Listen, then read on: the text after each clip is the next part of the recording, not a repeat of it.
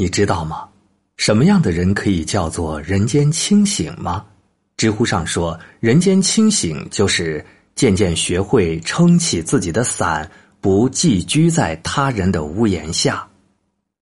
也许每个人对待命运都独特的诠释，可当你真正经历过在无数苦难中挣扎爬起，在心痛失望中突然清醒。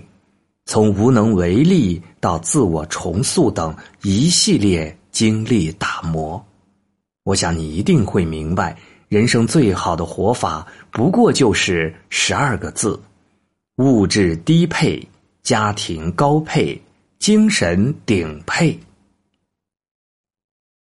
作家方舟曾经问他的大学教授：“什么是理想生活？”教授回答他。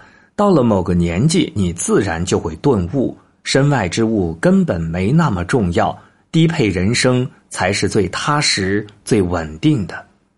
这句话足以引人深思。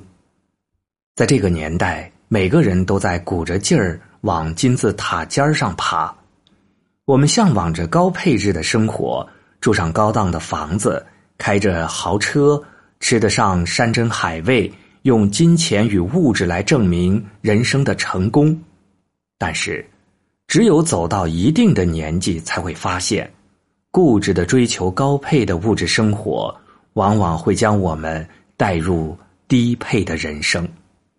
生活的本质是一个做减法的过程，第一道减法就是削减内心复杂的欲望，于删繁就简的生活中。修炼出丰盈的内心。人生最好的活法，是在人云亦云的大环境中，找到一个合适的、舒心的、从容的方式来生活。正如孔子所说：“君子食无求饱，居无求安。”成功的人生不在于满足高配的物质，而在于降低对物质的依傍。当我们不再从物质上获得安全感与满足感，那么想要的快乐生活也会随之而来。曾经有个朋友结婚五年，偶然发现老公家外有家，她当机立断选择离婚，带着孩子一起远走高飞。有人问他为什么能够如此果决，他只做风轻云淡的一笑。告诉大家，父母的爱是他最大的底气。有个话题说，高配家庭养出的小孩会有多优秀？最高赞的回答是，在他身上，你永远都能发觉幸福感。人越长大，越能体会到家庭的重要。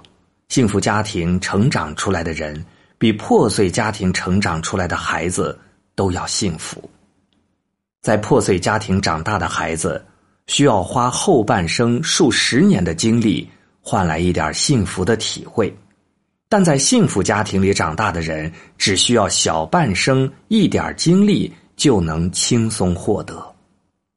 正如杨绛先生在《我们仨》里写道：“我们这个家很朴素，我们三个人很单纯，我们与世无求，与人无争，只求相聚在一起，守在一起。”各自做力所能及的事，我们稍有一点快乐，也会变得非常快乐。所以，我们仨是不寻常的愈合。